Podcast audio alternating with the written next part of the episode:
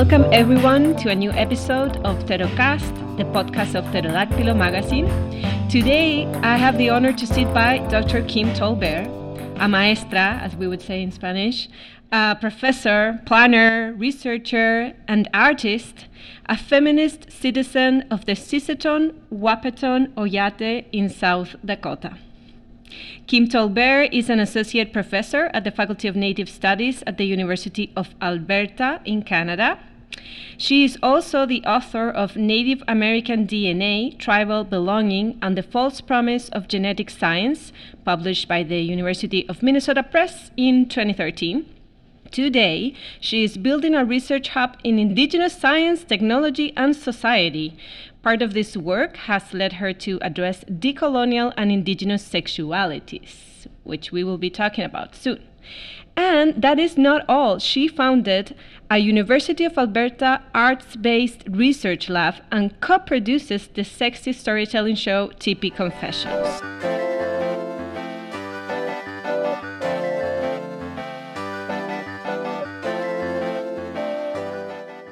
She is also active in Twitter you can find her as Kim TallBear and Critical Poly. Thank you so much for being here with us today. Thank you for inviting me. I actually was an associate professor of anthropology here at the University of Texas from 2012 to 2015, and I loved it here. I only left because there's not enough Indigenous presence in this area. And where I live in Canada, there's such a strong, visible Indigenous presence, and that's really I, I, don't like erasure. I don't like not being seen, and it's really made my work flourish because there's so many people in community and in the university there to collaborate with and think with. So, but I do miss Austin. Yes. Um, well, here the Native American Indigenous Studies, uh, it's it's getting stronger, uh, especially among students. Mm-hmm. Also with the with the help of faculty, especially Dr. Luis Carcamo Huechante, Kelly McDonough, and I could name more, mm-hmm. of course. But it's good to have you back you. visiting. Thank you. Um, so before we get into into your work, I wanted to ask you about your up- upbringing so the audience can know uh, where you come from, what is your relationship to indigeneity and colonization, kind of like in a biographical cue. Uh, I grew up in mostly in rural South Dakota. So I grew up uh, between two Dakota reservations in the southeast and I'm sorry, in the northeast and the northwest of Oh, I'm getting my, see, I'm having to look at the map here. Yeah, in the mm-hmm. southeast and the northeast of the state, so right along the eastern Minnesota border. Um, and one of them is the Flandreau Santee Sioux tribe, and that's where I grew up. And I have many relatives there, but I'm actually a citizen of the Wahpeton Oyate, which is up north on the same kind of highway.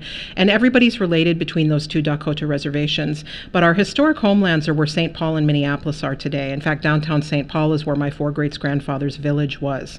Mm. Uh, his uh, name was Taoyate Duta he was called in English Little Crow, which is not a translation of the Dakota. Because anyway, he was a reluctant leader of the Dakota War of 1862 against settlers in Minnesota. That's when they established the state, when they exiled Dakota people out onto reservations in what became South Dakota. And so, but we still migrate back and forth between the Twin Cities and those Dakota reservations in the eastern side of the state. Mm-hmm. And so I grew up there, uh, raised by my great grandmother, my grandmother. Uh, then I finally moved back with my mom to the Twin cities when I was in high school, but I was such a grandma's girl when I was little, mm-hmm. right? Like I just wanted to be in the country with my grandmother, and I did try living in the city as a child with my mom, and it, I it, I couldn't hang. Like I just wasn't tough enough to live in South Minneapolis in the projects. So, but finally in high school, I thought, yeah, there's not enough opportunity on the reservation. I can't get a part-time job. It's too racist. There's nowhere to work.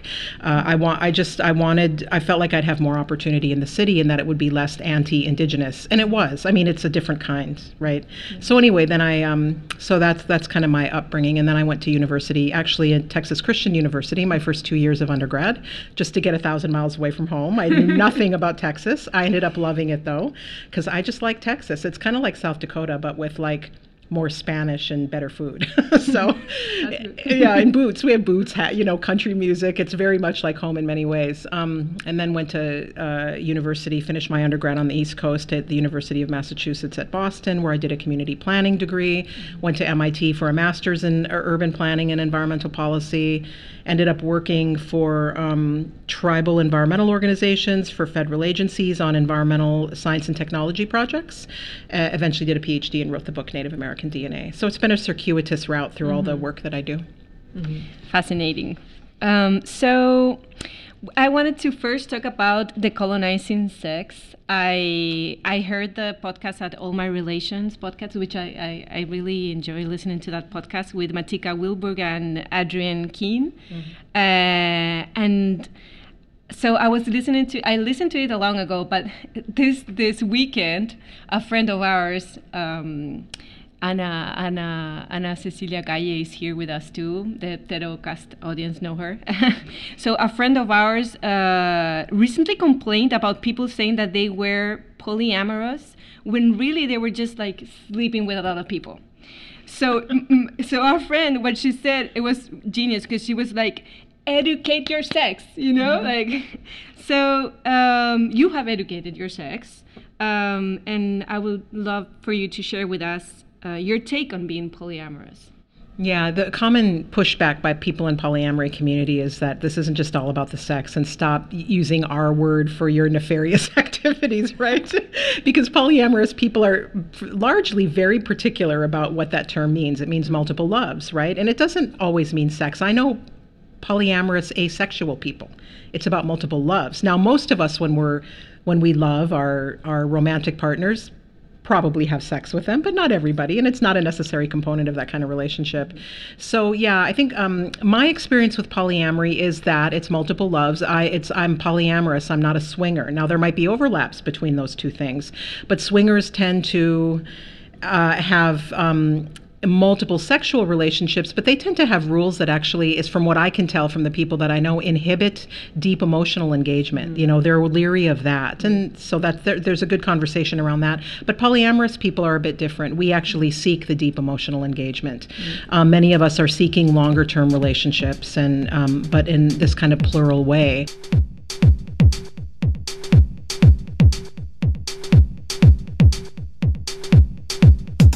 Um, my experience with it is that, but it's also I I use polyamory as a stepping stone to critique the imposition of compulsory monogamy and state sanctioned one on one lifelong marriage by the settler colonial state. Mm-hmm. And so we in Indigenous studies and Indigenous communities are always complaining about blood quantum and tribal citizenship rules and those kinds of exclusions and the colonial imposition of blood and racial ideology. But going hand in hand with that was the imposition of monogamy and marriage. Right. You know, solo marriage, not plural marriage like my ancestors had plural marriage, right? We were non monogamists. And so, because when they were dividing up the collective indigenous land base into 160 acre allotments that they gave to the head of household, which was always a man, and he could get 80 acres for his wife and 40 acres for each child. So here you have this this like ironclad imposition of a heteronormative settler sexuality and family structure onto the land. All of this stuff came together. And so I just I don't understand how we can go after um, blood quantum and and private property without going after monogamy and marriage. And so many of us in indigenous communities are so bought in, which leads to the next thing. That's also because our um, our sexuality has been made deviant. Our ancestors, the way that they engaged in plural marriage, they might have had same-sex relations. Indigenous communities throughout the Americas, if you look at the historical and anthropological record and the and our oral histories, had same-sex practices. Mm-hmm. You know, had uh, multiple genders, none of this gender binary stuff that this that the colonizer imposed on us, and it was a site of tremendous violence. I mean, they tortured and murdered people engaged in same-sex practices right? They they make these practices illegal. They tell us that we're sexually deviant and we have deeply absorbed this into our own psyches, right? And the, it's not only the church that has done this, right? That has told us this. The state has told us this, and science has told us this. Because you have scientists at the turn of the 20th century assuming gender binaries, assuming heterosexuality is normal and good, and everything else is deviant. So we, this is one of the things I think that non-critical um, polyamorous do. They just have some vague notion where they blame the church. This ain't just the church the state, science, and the church all work together in a settler structure to, to impose these violent gender binaries and compulsory monogamy and marriage practices onto us. And so my own polyamory is a way of living the life I want to live but also on a daily basis, critically examining. So, with I, I, guess I sort of do autoethnography on myself, right? Mm-hmm.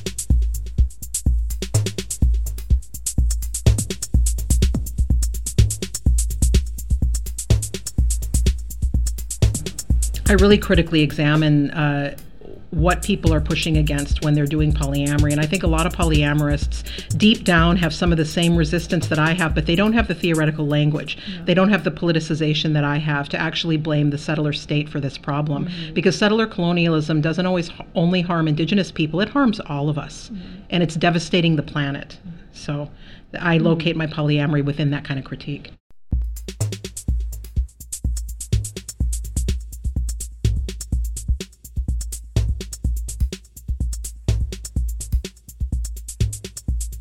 Yes, and thank you for that. that was inspiring. I, I and related to that, the last thing you said about also settler colonialism uh, destroying the the environment, the planet, all living things in the land, right? Um, I understand that, that you also talk about polyamorous uh, uh, in relation to non-humans, in mm-hmm. relation to what is it? Uh, how can we talk about about uh, caring relationships, loving relationships, without always uh, be be uh, putting the focus only on sexual relationships, right? And that opens up to non human relationships as well. Yeah, so I do use the term polyamory because I want to be intelligible to people, and that's what I do in my own romantic and loving relationships. But ultimately, the word polyamory will fail me in my ethic of relating, and the word sex, sexuality, and all of its related words will fail me. Um, sex as we define it, which is a conjoining usually of, of two bodies. It can be more than two bodies. And it gets overly focused on genitalia or certain mm-hmm. um, erogenous zones, right? Mm-hmm. Um, people have sex to relate. That's one important good way of relating, but that's not the only way to relate. Mm-hmm. And so ultimately, what I want to do by focusing on sexuality in my work, both in my performance and in my scholarship, is to blow that category apart. And so one of the, the, the theorists that I think with is my good friend David Delgado Shorter, who teaches at UCLA. Um, and David has one article just called Sexuality and one called Spirituality. And he looks at both sexuality and spirituality as objects that Western thinkers have cohered into this little manageable object mm. and concept. And what he says, we're not dealing with sex or spirituality at all. What we're dealing with are sets of relations. And by making sex and spirituality things or objects, we're doing a lot of categorization that actually inhibits intimacy and inhibits good relating. And so I work with that that set of theories.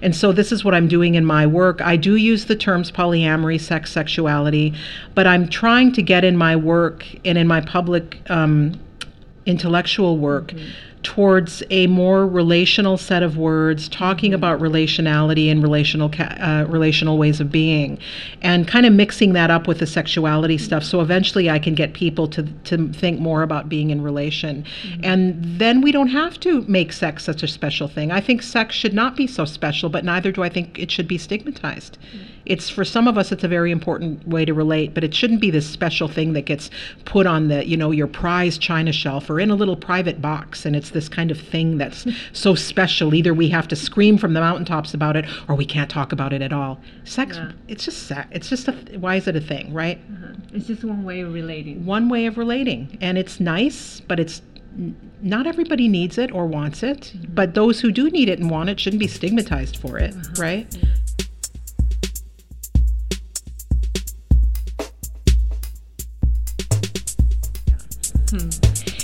Also, I wanted to ask you how do you feel about identity politics in relation to gender and sexuality or sexual distinctions? For example, to be cis, to be queer, to be lesbian. Um, it's related, I think, with what you were talking about uh, about good relations.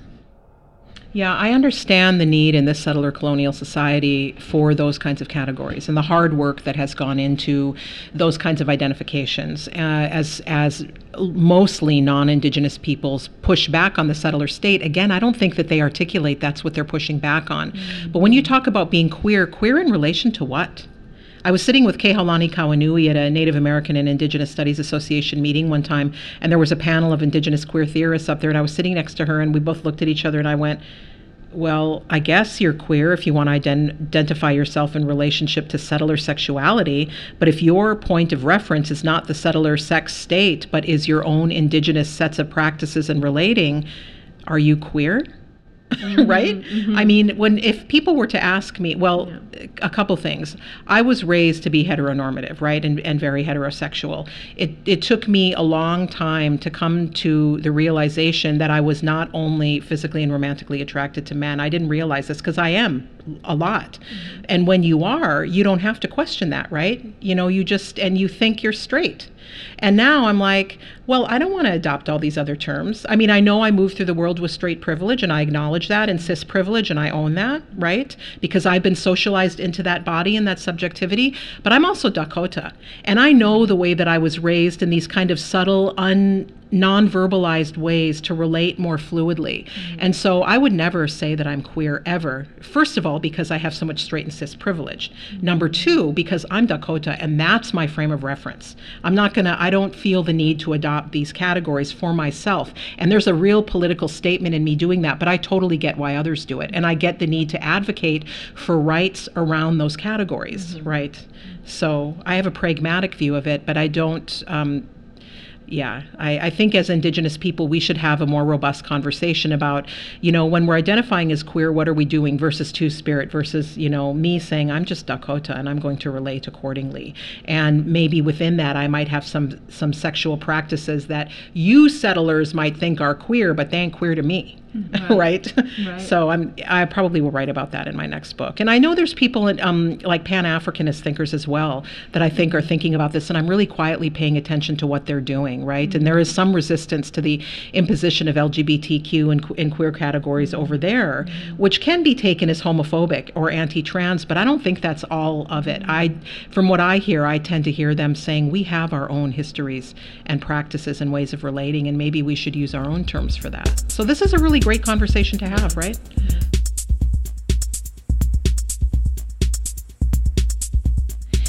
Uh, I also wanted you to tell us a little more about what you're doing at the University of Alberta, uh, your practice of research creation to decolonize sexualities, environments, and other sets of relations. Yeah, so research creation is a real Canadian term, right? It's not a term oh, okay. that we use in the US. I think people might call it arts based research down mm-hmm. here. But I was uh, turned on to that term by my colleague Natalie Loveless, who also went to graduate school with me at the in History of Consciousness at the University of California, Santa Cruz. She looked at my the Tipi Confession show and she said, "Kim, you're doing research creation." I went, "What is that?" and I just was doing it as a little side thing um, because most of my work is ethnographic, right? And I had just started kind of getting into the sexuality stuff, but it turns out that my new decolonial sexualities research lends itself more to arts-based research mm. than the DNA stuff did. And there's and Natalie had the vision to look at my work and know that that's the path that I was on and kind of help give me an academic language for that. Mm-hmm. Um, so I was doing the work before, but I've learned to kind of put it into that structure, which then you know, generates funding opportunities for my students. And, you know, so we've got money now to uh, ha- have them travel around a bit and uh, spend time doing research. So that's all been really great. So it wasn't just a kind of cynical strategic thing I did, it's actually generated more opportunities. Um, and then I'm kind of in conversation with more people doing research creation across Canada who are thinking about how to bridge these worlds between creative work and research and how your creation can, your creative work can spark new forms of theoretical knowledge, mm-hmm. but also how theoretical knowledge can kind of seep into new creations. Mm-hmm. And that's what's happening with Tipi Confessions, our sexy storytelling show.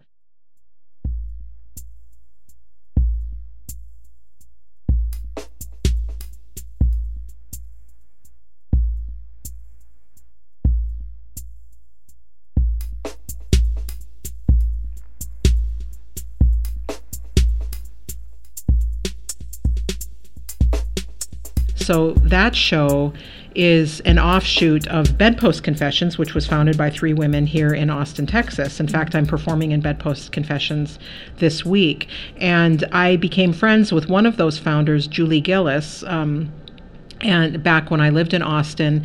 And when I got to Alberta in December 2015, we were doing an Indigenous masculinity symposium, and we said, you know, we needed a final night's entertainment for the conference. And I said, oh, let me call my friend in Austin and see if they'll let us do their uh, a form of their bedpost confession show because it is, I think, trademarked their whole mm. performance template. And they said, yeah, that's a great idea. So we did an indigenized version called Tipi Confessions, and it went so well.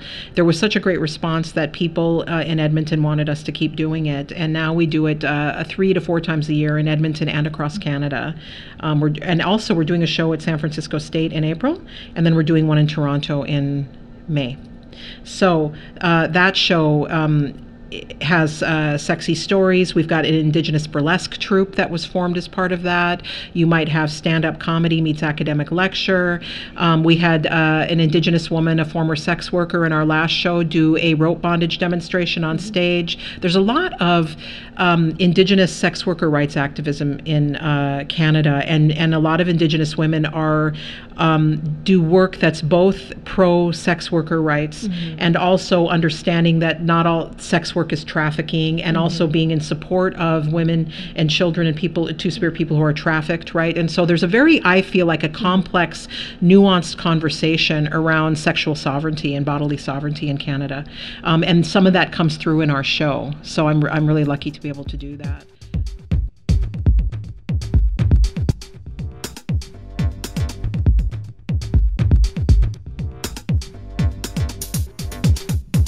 You know, I'm more able to write about my decolonial sexualities work, my non monogamy, uh, by having a creative writing outlet mm-hmm. because there are some things I can't just do like normal ethnography. I'm not going to run some of this stuff through an institutional review board. I'm not going to interview people in community and go out and take field notes. There's just no comfortable ethical good way to do that. Mm. So what I do do is I, you know, I move through my life in a very personal way, but you don't turn off your anthropological mind as you're moving through your life. So I come back out and do creative nonfiction writing about some of this stuff. I do tell everybody that I'm writing about in some kind of vague, uh, composite way. Are you okay with this? Are you sure that you're not identified? And and and all of my my friends and colleagues and partners have been like, yeah, that's beautiful. And no, nobody's going to know that's me. And so I still do. Um, a form of consent, but yeah. I don't do this in this kind of ethnographic academic way. It's just not really possible. So creative writing really helps. Wow. Yeah, getting some of this out.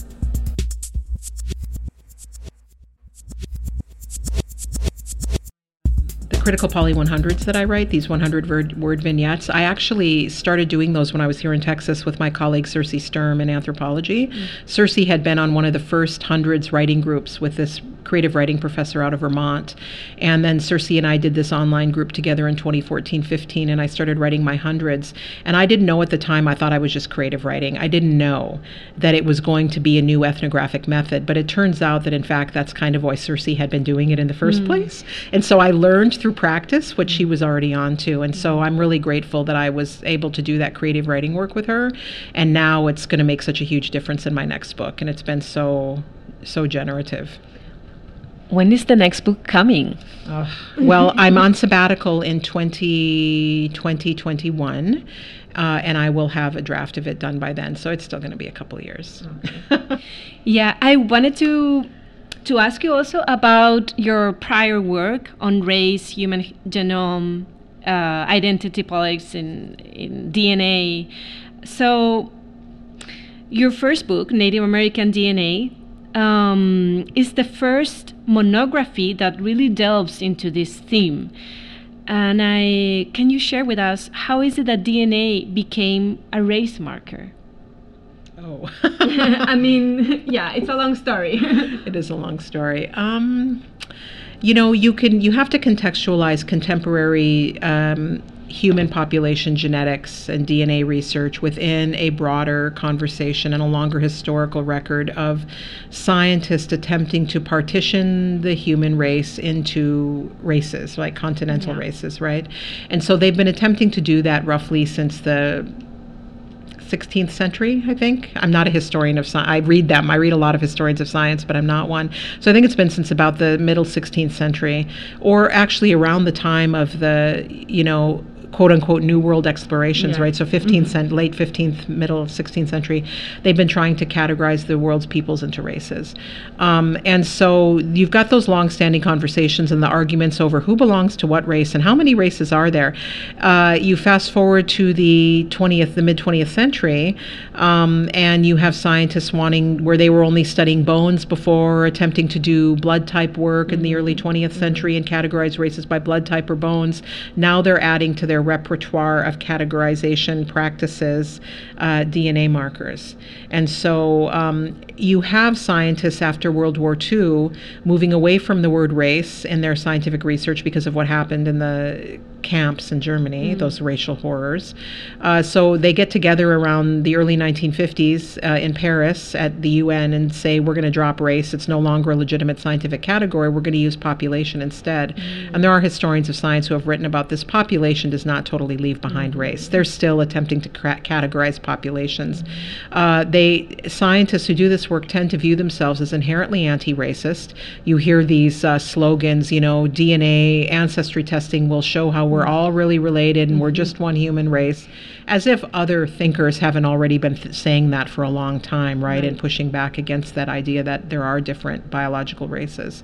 So um, they're, they in part moved away from the kind of extreme racist science that was happening pre World War II, but they still retain some mm. of those mm. uh, core concepts, and that continues to plague the work that they do today. Is that um, kind of like a settled colonial definition of indigen- indigeneity, for example, when when settled colonialism is is trying to to say this is, for example, uh, Dakota DNA and mm-hmm. this is Comanche DNA? Uh, yeah, whenever I use the word Native American DNA, there's always scare, uh, air quotes around it for me, whether I put them there or not. The same with Euro, Indo-European DNA, the same with African DNA, the same with East Asian DNA, whatever kind of national or geographic uh, term they attach to it, I think is problematic in some ways, right? Yeah.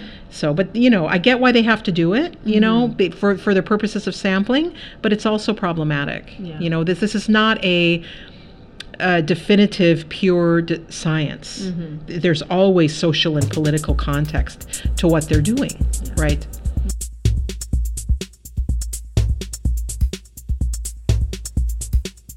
Luckily, most of them don't attach uh, tribal or nation okay uh, monikers to DNA markers. Some people will. And what I do hear them saying is someday when we get enough samples and enough data, we will be able to attach markers to peoples particular peoples, that tells me that they don't understand what a tribe or a First Nation or an indigenous community is. Both pre and post contact, we have been moving around all over the Americas mixing with each other and i don't mean biological mixing i mean trading socializing and then also you know procreating together right? Uh, as if indigenous people haven't had agency to move around on our own and as if colonization didn't happen and settlers didn't move us around and remove us from our homelands and send us to boarding schools and now we've got conference circuits and powwows and you know we don't just sit at home in our own little discrete population and like I don't know what they think, right? Yeah. But most geneticists who do this work don't know the first thing about mm-hmm. indigenous life. They don't know about our networks. They don't know anything about the colonization that their own states did to us, right? So that's foolish to say yeah. you're ever going to find Pequot or Dakota or whatever DNA. So once in a while you hear people say that, and it's completely foolish. Um, and people move around. So like when Oprah Winfrey went and did her DNA testing with Skip Gates at at Harvard, and she found out that she shared markers in common with people who today identify as Zulu. And then she jumps to saying she is Zulu or part Zulu. That's just incoherent. Those people, their ancestors that Oprah Winfrey may share with them back, in, you know, in the Middle Passage days may not, probably didn't identify as Zulu. That probably wasn't the term that mm. cohered them. Uh, there would have, and she may, and some of those people today who identify Zulu will have ancestries from all of these other places, from peoples who at that time identified differently. Mm. So what it says is you share markers in common with people who today are identified as population X. It doesn't mean you are them, right? Because mm. there's so much more to being of an indigenous people than sharing some markers in common. I mean, I share markers in common with people people because I have Anishinaabe ancestry, I have Cheyenne and Arapaho ancestry, I, I've probably have a bunch of other indigenous ancestries I don't know about, um, and I have ancestry from Europe but it doesn't make me any of those things, right? Um, it's interesting, and I think one can be curious, um, but it's a big jump to say, therefore, I am, because I might share some biological material in common. Exactly. Yeah. Mm-hmm.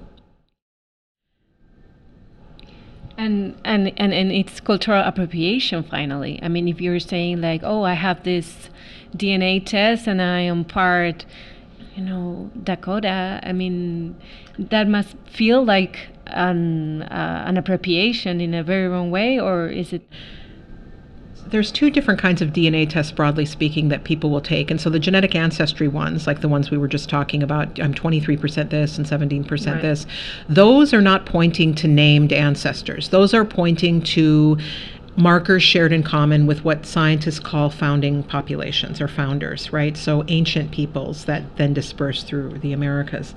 Um, that doesn't link link you to a particular people necessarily, mm-hmm. nor to a particular named ancestor. Now, tribes in the United States and First Nations in Canada will use uh, a DNA profile or a parentage test. Mm. And the parentage test can be used to show maternity, paternity, sibling, aunt, uncle, grandparent relationships.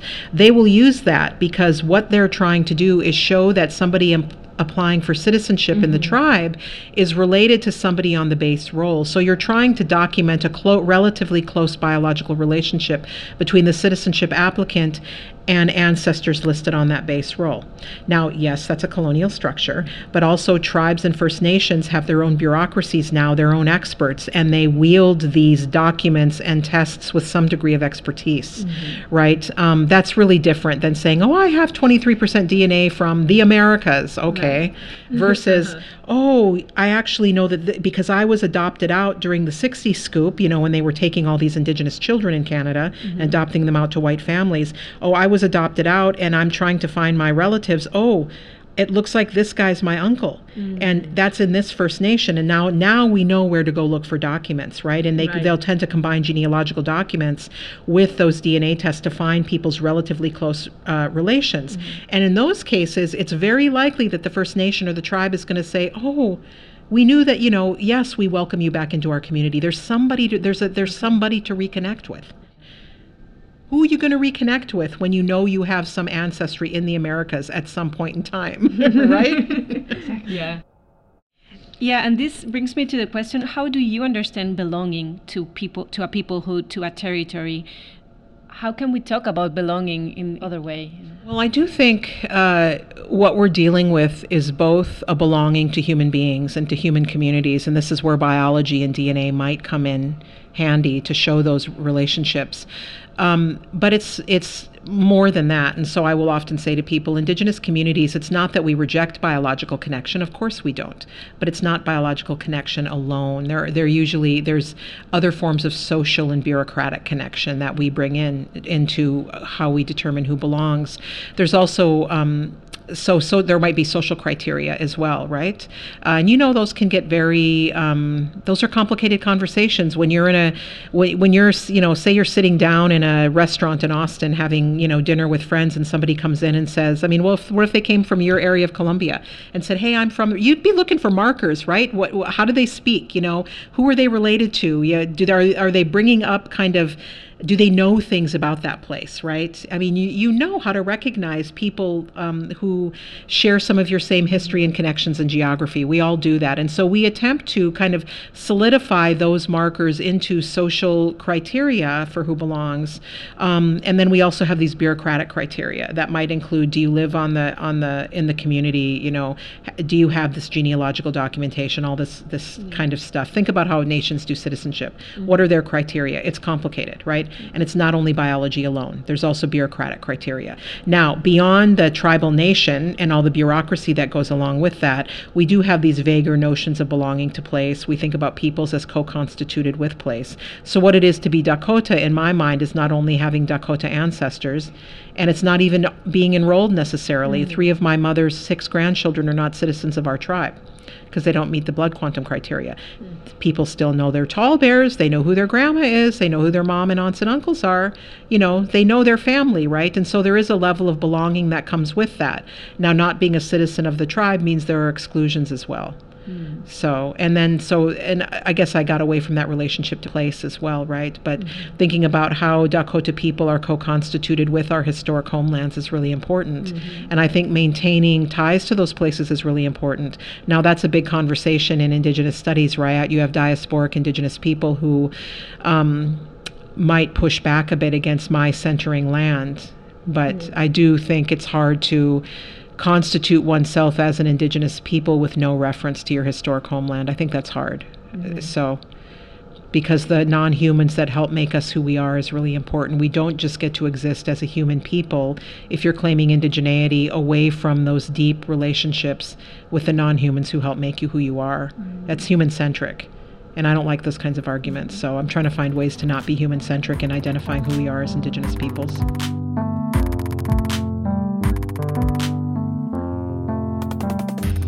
This has been another episode of the Pterocast, the podcast of pterodactylo.com, the student run blog and magazine of the Department of Spanish and Portuguese at the University of Texas at Austin. You heard the first part of a two episode series with Dr. Kim TallBear.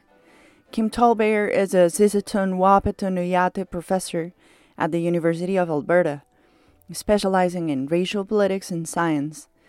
In our next episode, Dr. TallBear will read one of her newest Critical Poly 100s, her creative writing 100 word texts, where she reflects on polyamory and ways of relating.